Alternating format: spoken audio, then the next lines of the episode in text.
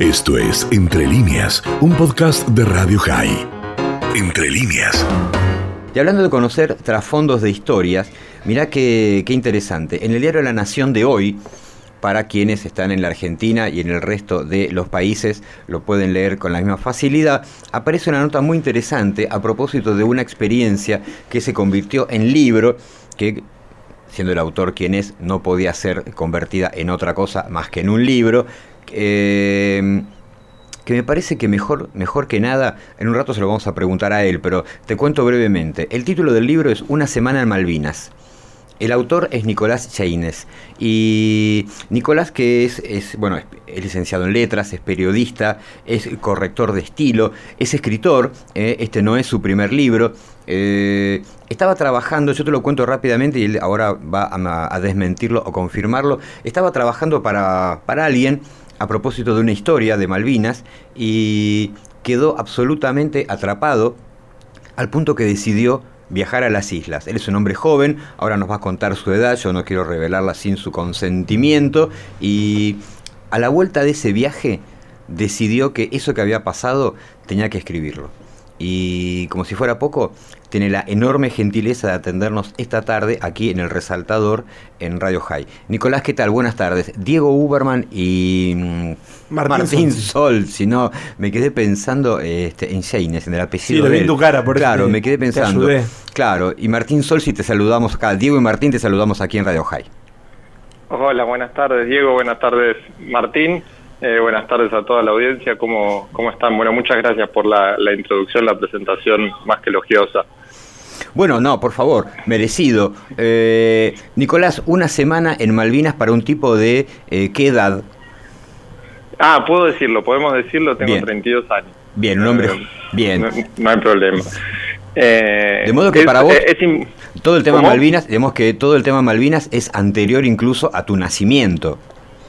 Sí, Sí, sí, yo nací en el 88 y, y nada, me parece muy importante la, la, cuestión de la edad porque el libro un poco viene a, conversar con todas las personas, obviamente, con todos los argentinos y de otras nacionalidades también, pero también y sobre todo con todas las personas de mi generación y en, ese, eh, en esa generación engloba a todos los que nacimos después del 82 o que fuimos educados después del 82 y que vivimos Malvinas atravesados en un 100% por el relato de la guerra. Entonces, eh, un poco eso es lo que narro en el libro, es mi descubrimiento de, Malvinas más allá de, esa palabra que, mencionamos a diario, porque aunque no nos demos cuenta, hay barrios que se llaman Malvinas Argentinas, hay calles que se llaman Malvinas Argentinas, hay carteles en la ruta que dicen Malvinas Argentinas, hay, no sé, eh, calcomanías en los autos, bandera de fútbol, tatuajes, etcétera y, nada, es, eh, es cambiar un poco el tema de conversación y ver qué hay en Malvinas. Sí, claro, digamos, de la palabra. En víspera, en víspera de un este nuevo aniversario del inicio de, de la guerra, eh, bueno, para por lo menos yo tengo 53 años, eh, durante mi infancia, mi juventud, se sabía que existían las Islas Malvinas, que había un reclamo, mm, pero no tenían naturalmente la presencia, tampoco, hubiera, tampoco había ocurrido una guerra de por medio, pero lo que nunca se supo, y no se sabe creo, en lo personal tuve alguna experiencia periodística, eh, Martín estuvo en las islas, ¿eh? Martín estuvo ah, en las islas, sí, pero más allá de esas, de esas experiencias, la gran pregunta es la pregunta que te hago. ¿Cómo es una semana en Malvinas? Mira, primero hay que tomar dimensión de dónde estamos. Las Malvinas es un territorio bastante grande dentro de todo, en términos relativos es mitad de la provincia de Tucumán, por decirlo eh, en metros cuadrados, y, viven menos de 3.000 personas ahí, sin contar a la gente, a los militares que están en la base militar. Es decir, 3.000 personas acá en Buenos Aires, en una manzana densamente poblada, viven 3.000 personas. Con lo cual es, estar en un lugar en principio sumamente calmo y, tranquilo.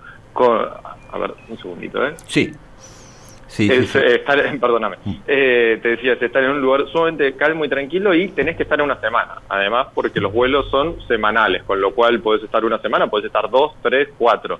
Eh, entonces, en principio es eso, hay una sola ciudad eh, dentro de, todo el territorio que se compone de las dos islas que conocemos, la Gran Malvin y la Isla Soledad, y, los 200, casi 200 islas e islotes que hay, que hay alrededor. Hay una sola, un solo lugar donde se concentran 2.500 personas, que es Stanley, o lo que nosotros conocemos como Puerto Argentino, y después eh, hay pequeñas locaciones rurales de 3, 4, 5 casas, no, no más, de, donde viven como máximo 40 personas en cada lugar, y eso es las islas, con lo cual es un territorio completamente virgen, eh, parece, parece lo mismo que vio Darwin en, aquel momento, en 1833 y 1834, que estuvo de viaje, y por si, alguien no lo ha leído, recomiendo ampliamente leer, leer su diario de viaje y pasa por ahí por las Malvinas, y lo que describe es muy parecido a lo que, a lo que se ve actualmente, es decir, eh, pastos en, todas las islas, eh, muy poca vegetación más allá de esos pastos, algunas colinas,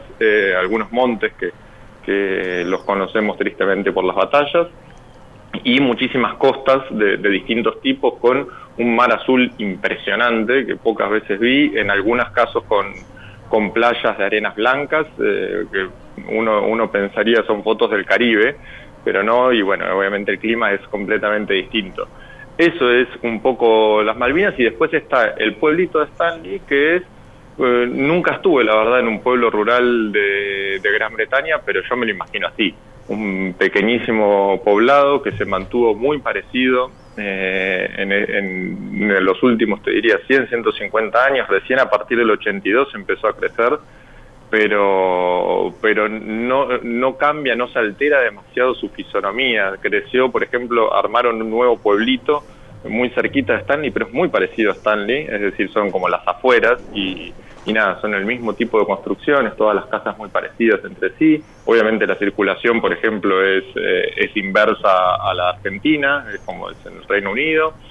Eh, tenés, eh, tenés, obviamente todos hablan en inglés, algo muy tranquilito, muy chiquitito, muy, muy cuidado, que para el visitante va a estar lleno de, cosas interesantes para ver, que pueden ser desde los paisajes naturales que hay en, distintos lugares, eh, hay eh, pingüinos impresionantes, focas marinas, todos eh, elefantes marinos, lobos marinos, etcétera, aves y, demás, y después desde lo, turístico para los argentinos en particular, la cuestión de la guerra, tenés recuerdos y cuestiones a cada, a cada costado, porque pareciera ser que en algunos lugares casi no limpiaron, digamos, entonces se encuentran eh, restos de la guerra, en general ya los restos grandes, ¿viste? algún mortero, alguna cocina, algún tanque de IPF, eh, cosas de, ese estilo y algún tanque de guerra inclusive o algunas cosas más y bueno, quien quiera puede ver algunas afrentas hacia los argentinos que son, son más bien aisladas pero las hay eh, puede ver también el estilo de vida que llevan los isleños, que, llama la atención porque simplemente siempre hablamos de Malvinas Argentinas con tanta vehemencia que a veces nos olvidamos que están habitadas en estos momentos. Nicolás, te saluda Martín Solsi. ¿Cómo estás, Martín? ¿Qué tal? Al principio de, de la entrevista mencionaste educación y cerraste recién tu respuesta con lo que yo te quería preguntar. Yo tuve la oportunidad de ir en 2016 a las Islas Malvinas, estuve 7, 8 horas porque fui con un barco, no tuve la posibilidad de estar una semana. Y me llamaba la atención de que me di cuenta al llegar de que no conocía nada, no sabía nada. A pesar de siempre haber escuchado eh, las Malvinas son argentinas, pero jamás en la escuela ni en ningún ámbito me habían comentado la cantidad de habitantes, cómo estaban distribuidos. Entonces quería preguntarte cómo fue para vos la experiencia de llegar ahí. Imagino que previamente vos habrás buscado eh, mucha información, pero esto de son argentinas, pero como que en el discurso bueno, pero son argentinas y no se dice que están habitadas por ingleses y que funciona como si fuera Inglaterra. Sí, no quiero cometer la indiscreción, Martín, de, preguntarte la edad, pero... no, no hay problema, yo tengo 25.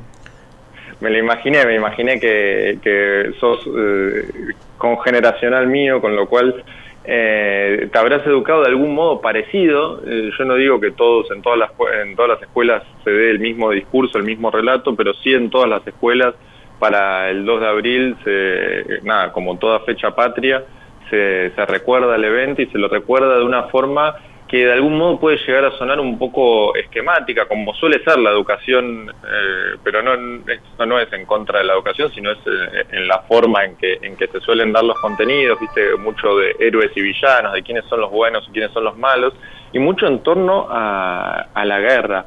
Y la verdad, yo por ejemplo no sabía nada y me dio vergüenza cuando me reuní por primera vez con, con estas dos personas con las que ayudé a, escribirlo, a escribir un libro hace, hace un tiempo ya, que fue el, puntapié inicial para, para este interés mío por Malvinas. Me dio vergüenza lo poco que sabía, lo poco que sabía de antes del 82. Yo no sabía cómo había sido, no sabía ni cómo había sido el descubrimiento de las islas, eh, que el conflicto viene desde sus propios inicios, desde el siglo XVI, que, que la, la, posición realmente es justa y es muy válida, la posición de Argentina desde el derecho y desde la historia, eso no, no cabe en dudas, pero no sabía exactamente por qué y estaba, está estudiado y está bastante fundamentado. Eh, y obviamente tampoco sabía de cómo son las Malvinas hoy en día. Siempre se dice, bueno, lo que pasa es que es una población implantada la de las Malvinas, es el discurso de, este relato oficial que, solemos manejar, y entonces al ser una población implantada, un, uno pensaría que, bueno, cuando nos devuelvan las Malvinas, en ese caso hipotético, eh, suponemos que se van a ir.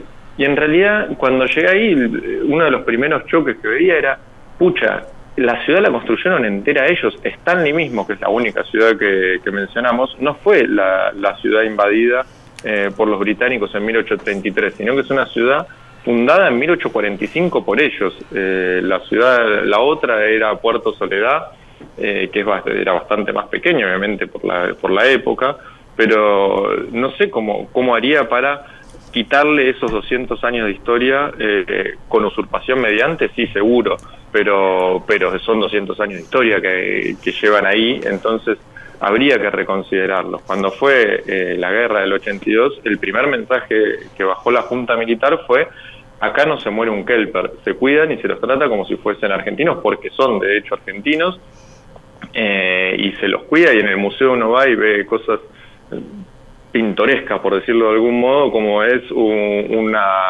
cuadro de que dice somos todos argentinos, we are all Argentines, en su traducción, eh, con una nena rubia típicamente inglesa y la bandera argentina, como intentando convencer a los, a los isleños de que ellos eran argentinos y eran parte de esa sociedad.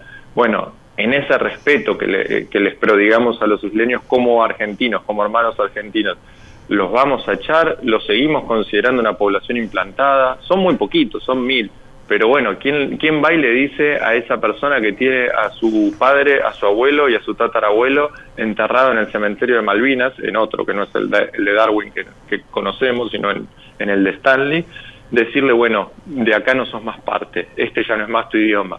Entonces, eh, nada, estoy convencidísimo de que las Malvinas son argentinas por, eh, por herencia y por derecho y deberían eh, y deberíamos restituir esa soberanía. Eh, lo que sí me cuesta pensar es cómo se va a restituir esa soberanía y lo que estoy seguro, al menos en, lo que a mí me concierne, es que no debería ser, eh, obviamente, ni, ni, que hablar en forma violenta o bélica como, como ha sucedido, pero, pero tampoco echándolo, sino de algún modo, valga la imagen para la isla, tendiendo puentes de, un lado y del otro. Son un montón de un montón de kilómetros los que nos separan de la isla física y metafóricamente y, y nada, creo que hay que empezar a construir esos puentes y de acá a un tiempo largo se eh, se quiere se, se, quiere generar ese acercamiento y que algún día podamos decir Malvinas Argentinas y tenga algo que, que uno diga bueno es realidad. Nicolás, te llevo por un instante, si estás de acuerdo, a tu experiencia, eh, hacia, hacia adentro de tu experiencia, y estuve leyendo, por ejemplo, que algo que te llamó la atención, a mí me llamó por lo menos la atención en tu crónica, eh, en tu relato, que prácticamente todo el personal de servicio, de servicios en general, gastronómicos, de hotelería, son, eh, digamos, extranjeros, eh, o chilenos, sí. o de otra clase de países, eh, algunos hispanoparlantes, otros no, y que muy pocos eh, isleños propiamente dichos eh, realizan esa clase de trabajos. ¿Cómo es la interacción con esos extranjeros que trabajan ahí cuando vos decís que sos argentino? Eh, la verdad, bárbaro, los latinoamericanos no tienen problema, eh, son muy respetuosos, eh, lo menciono por ahí en alguna parte del libro como que son por un lado muy respetuosos, eh, obviamente no, no, es el primer tema que vas a sacar la guerra, no, no, lo vas a mencionar, sí son bastante de algún modo imparciales, pero bueno, son, son cuidadosos con sus, sus eh, amigos, la, vecinos latinoamericanos y también con sus vecinos isleños, y sabe que hay, saben que hay muchas posiciones muy fuertes, muy encontradas. Eh, de hecho, por ejemplo, en esta nota de la Nación, eh, como pasan todas las notas que, vinculadas a Malvinas, cuando se intenta salir, correrse un poquitito, me, me han dicho si fallo algunos argentinos y me, y me han perseguido algunos isleños diciendo, no diciendo mandándome a estudiar. Eh, lo que quiero decir es, hay posiciones muy fuertes en torno a un tema, como sucede en cualquier, cualquier situación donde hay una disputa de soberanía y donde hay un altercado, un, nada, una guerra en el medio eh, los latinoamericanos me parecieron sumamente amables, respetuosos, simpáticos, incluso la mayoría de los isleños también, no es fácil verlo. Después, no sé, los santahelenos, que es una, una, una región que jamás me imaginé que me iba a topar con tanta gente de ahí, eh, que es una isla perdida en el medio del Atlántico, que tiene todavía menos población creo que las Malvinas.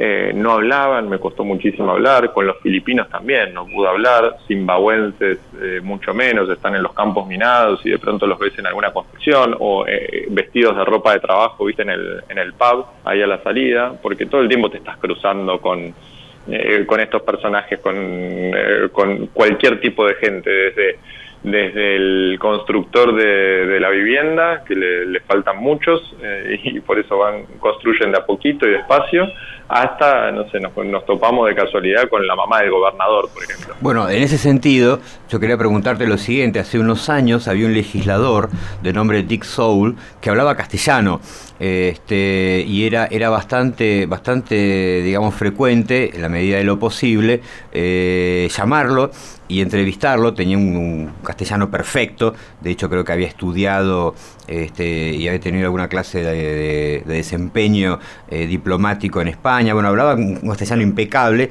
era miembro del Consejo Legislativo de las Islas eh, y tenía, era un, empresario y tenía, tenía una mirada muy interesante sobre, sobre la realidad de las islas eh, la pregunta es, ¿vos estuviste en contacto con alguna autoridad? No, yo fui, y esto quizás sea importante para, para contar mi viaje, yo fui en plan de turista. Mi, fui a pasear, a ver, eh, leí y me investigué muchísimo sobre Malvinas antes de ir por este libro que, que te mencionaba, pero yo no fui ahí con la idea de escribir un libro. Eh, ni con la idea tampoco, eh, me habían ofrecido en algún momento ser periodista, escribir algunas notas, y yo dije, no, yo voy una semana a, descansar, a desconectarme, que eso también tiene, tiene las islas, te permite la desconexión o te obliga a la desconexión, porque el wifi sale como 10 libras la hora, o al menos eh, eso salía en ese momento, que no, no, lo quiero pasar a pesos porque es una, es una barbaridad, pero entonces, eh, y obviamente no existe ni 3G, ni 4G, ni nada, así que uno está bastante desconectado y ese fue un poco el plan. Cuando volví encontré esta necesidad de contar absolutamente todo lo que había visto porque era tan distinto a lo que me había imaginado o a lo que podía suponer que iban a, hacer las islas.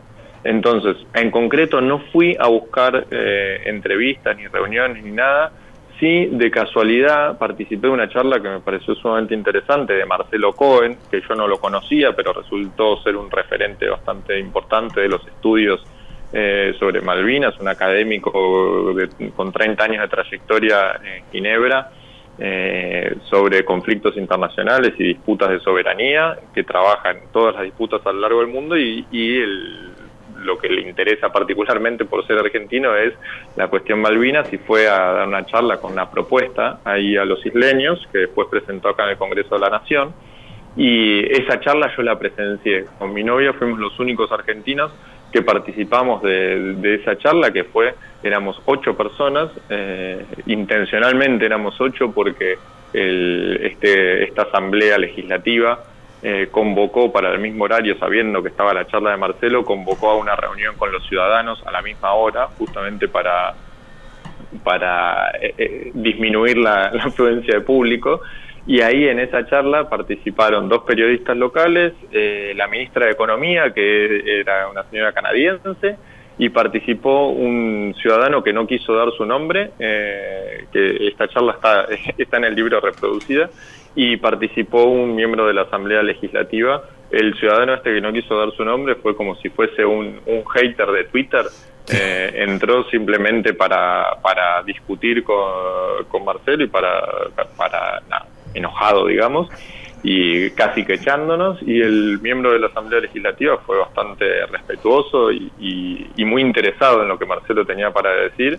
Y nada, creo que como en todos lados hay gente de todo tipo, ¿no? Hay, hay gente que es muy beligerante y que está muy convencida de una cosa, y hay gente que está un poco más dispuesta a, a, charlar, a escuchar. Ellos necesitan que nosotros le volvamos a dar bola, y digo volvamos porque eh, porque en los años 70 había producido un acercamiento, eh, que, bueno, culminó en el 82, pero eh, teníamos relaciones, había había un, un, ida y vuelta mucho más, más cercano, con Maestra yendo para allá, con Gas del Estado, IPF, LADE, había una relación con Malvinas que después en el 82 obviamente se quebró, y hoy necesitan eh, de nosotros, somos sus vecinos más cercanos, eh, necesitan vuelos, necesitan comida, eh, no, necesitan comida en el sentido de, pobre gente, sino que al estar tan lejos, por ejemplo, no se consigue frutas y verduras en el supermercado, comen casi todo de lata o unas frutas y verduras espantosas que les pueden llegar de Chile a precios astronómicos. necesitan internet, esto mismo que te decía, nosotros tenemos la fibra óptica que entra al continente, entra vía las toninas y nosotros obviamente no se las cedemos, eh, entonces ellos se conectan con antenas parabólicas en una, eh, de una muy mala calidad de internet y nada, quieren estar conectados. Entonces ellos sí están interesados a, atender puentes y eh, los, a ver, los, los más abiertos obviamente, los que son así reaccionarios y, y deciden y están negados a la cuestión, bueno, no, no están, no quieren, eh, pero bueno, el resto sí tiene, tiene interés en vincularse con, el resto de la nación. Entiendo. Nicolás, te hago unas últimas dos preguntas por mi parte, por lo menos. La primera, vos señalás en algún lugar de tu crónica que te llamó la atención que siendo eh, un territorio que básicamente vive de la pesca, no comen pescado. Eh, ¿Encontraste alguna otra paradoja de este tipo? Eh, bueno, sí, tienen, eh, tienen eh, ¿cómo se dice?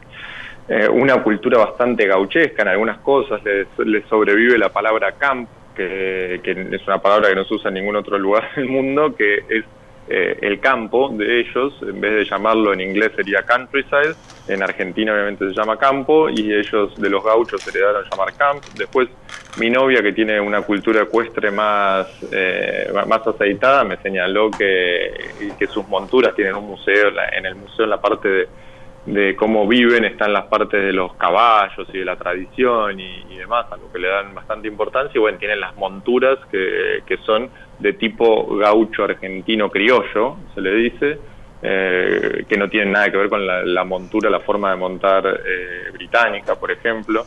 Eh, después, bueno, me llamó mucho la atención y me decepcionó, ahí va un poco la, la ignorancia de cuando uno llega y dice, bueno, esto no es nada para nada parecido a lo que me imaginaba. Yo imaginaba que un, territorio que es un archipiélago compuesto de unas 200 islas, iba a tener ferry yendo, eh, iba a estar yendo y viniendo a cada una de las islas. Y no, el puerto es, eh, es un puerto comercial destinado únicamente a las factorías marítimas, es decir, los pescadores de calamares, y que son para exportación nada más, que son de otras nacionalidades y después no hay, eh, no sé, velero turístico o ferry que te cruza de un lado al otro, que te lleva de acá para allá, no, se mueven exclusivamente en avión o en auto en, dentro de la isla. Eh, y cuando digo la isla es porque eh, en la isla Soledad viven 2.800 personas más la base militar y en la Gran Malvina, que es la de enfrente, que tiene prácticamente el mismo tamaño, viven 160. O sea, imagínate en un cuarto de Tucumán, para seguir con la referencia tucumana, 160 personas. Eh, no me acuerdo si me preguntaste algo más de... Primero te pregunta Martín y después yo sí te hago la última pregunta. Yo te hago la última de parte, Nicolás, que me viene justo a lo que mencionabas. Hablaste de la cantidad de habitantes, de la población, y a mí cuando fui me llamó mucho la atención el rango etario, y me explicaban los, los locales, los ingleses, británicos, hmm. que la mayoría de la población una vez que llega a los 18 años se van a Londres o a algún lugar de Europa o del mundo porque ahí no encuentran qué hacer. Y veía muchos autos de los grandotes, los jeeps, chocados. Y me explicaban ellos que eran antes de tener la licencia o antes de irse, eh, salían por ahí de noche, no sé si fue algo casual que pasó en ese momento o era una tendencia, y que por ahí eh, había muchos accidentes de chicos eh, o borrachos o que no sabían manejar antes de irse de la isla ya que no encontraban qué hacer una vez finalizado el secundario. Mira, eh, no, eso por suerte no vi auto, autos chocados, sí vi realmente muy pocos jóvenes, me acuerdo el sábado, a la noche cruzarme un grupito de, chicos así medio borrachos a las 10 de la noche, ¿no? Eh, y me dio casi, casi que hasta ternura porque eran realmente los únicos, obviamente no van a ir a un, boliche o algo así después. Eh, sí tienen un sistema donde a los, más que a los 18, a los 16 años se van a, Gran Bretaña, que pueden terminar el colegio ahí, la secundaria, y, pueden estudiar ahí. Y ahora, si no me equivoco, le pusieron una cláusula que todo eso es becado y después lo que tienen que hacer es volver a las islas para de algún modo retribuir esa, esa beca. Entonces eh, hay muchos que, que vuelven, eh, que, vuelven a esa edad. Yo me encontré con, con uno que, que ahí me estaba olvidando, que creo que no sé si lo mencioné en el libro no, pero acá se me acaba de venir a la mente. Eh, que es el hijo de Peck, la persona que se sacó el DNI argentino, Sí. No sé si se acuerdan. Sí. Fue bastante notorio en ese momento. Bueno, eh, su hijo había estudiado historia eh, y se había ido con estas becas y entonces estaba, eh, no sé, tendría unos 25 años, una cosa así, y estaba en las Malvinas prestando servicio, devolviendo, devolviendo aquella beca y, por eso estaba, estaba ahí en las islas. Yo no vi no vi mucha muchos jóvenes circulando, no vi muchos isleños circulando, todos van en su 4x4 Land Rover, eh, hay una Land Rover al lado de la otra, no, si veías a alguien caminando por la calle, el 99% de chances era o que fuera argentino o u otro turista que vino en, el mismo vuelo que viniste vos, porque siempre hay, un vuelo semanal, o, o, quizá tal vez algún latinoamericano o de otra nacionalidad yendo, viniendo del trabajo, pero la verdad es que todos tienen, tienen su Land Rover y en lo personal no vi ninguna chocada. Ahora sí, la última pregunta, este, bien subjetiva. Entiendo que el viaje a las islas parte de la ciudad de Río Gallegos. Eh, bien, el tema es, vos llegás a Río Gallegos y embarcan en ese vuelo. ¿Qué gente viaja en ese vuelo? ¿Qué gente? Bueno, eh, yo viajé en un solo vuelo de todos esos, entonces te puedo decir con quién viajé yo, pero después te, lo agrego porque es la tendencia. Viajan excombatientes, esa es el, la mayoría de los que viajan ahí, siempre están saliendo, pensá que tenemos más o menos 25.000 excombatientes, eh, entonces están eh, con el apoyo de las provincias, eh, en general los mandan, eh, los mandan pagos se van, no sé, en mi caso era un contingente de San Juan, pero sé que los hay de Corrientes, de Santiago del Estero, de Salta, de Jujuy, etcétera, que van, van circulando y van volviendo a las islas, o incluso algunos yendo por primera vez, porque muchos combatientes son, eh, no sé, de la Marina, por ejemplo, que estuvieron embarcados, entonces nunca, nunca pusieron un pie en las islas, entonces las van a conocer por primera vez. Eh, después viajan turistas, eh, hay gente en esa ocasión, yo llegué con la idea de que iba a estar solo en el hotel y la verdad que el hotel estaba prácticamente lleno, está bien que era marzo, eh, con lo cual era el, último viaje que se puede hacer eh, fuera del invierno, pero mm, el hotel debía de tener unas, unos 30 argentinos más o menos, eh, que eran turistas de distinto tipo. había una maratón en ese, en ese momento, entonces algunos iban a correr esa maratón, otros fueron de de una escuela a, nadar, a cruzar el estrecho de San Carlos, no sé, había distintos tipos. Pero en general es eso, más latinoamericanos, muchos, o sea, el vuelo viene de Punta Arenas, es decir, de Chile, eh, y frena en Río Gallegos. Y ese vuelo es el que toman todos los, chilenos que, van a trabajar, eh, y además algún que otro latinoamericano que anda dando vueltas por ahí.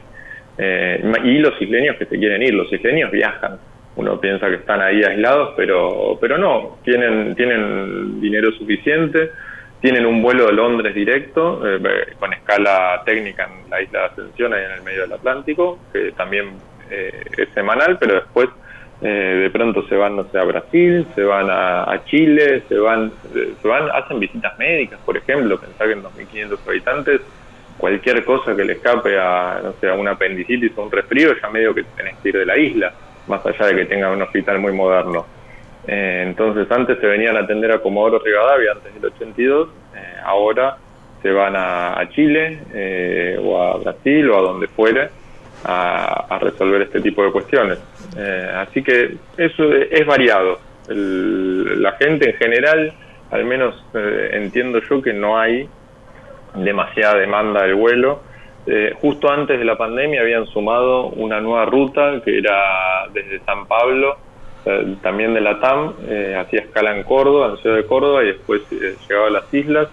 La verdad no estoy seguro si ese vuelo se llegó a, poner en práctica alguna vez porque esto fue justo antes de la pandemia y actualmente no sé si están completando vuelos, no, no sé cómo son eh, las cuestiones vinculadas al COVID Entiendo. los protocolos. Nicolás, gracias, muchísimas gracias por, por, tu, por tu tiempo, por tu relato, por tu crónica, por la gentileza de atendernos. Seguramente nos vamos a poner en contacto en algún otro momento para seguir hablando del tema. Es un gran tema, parece muy interesante tu mirada y tu experiencia y sobre todo la forma en la que la compartís. Gracias. Bueno, muchísimas gracias a, a ustedes. ¿eh? Un saludo grande. Gracias. Ahí va entonces Nicolás James, eh, licenciado en letras. Esto fue Entre líneas, un podcast de Radio High. Puedes seguir escuchando y compartiendo nuestro contenido en Spotify, nuestro portal radiohigh.com y nuestras redes sociales.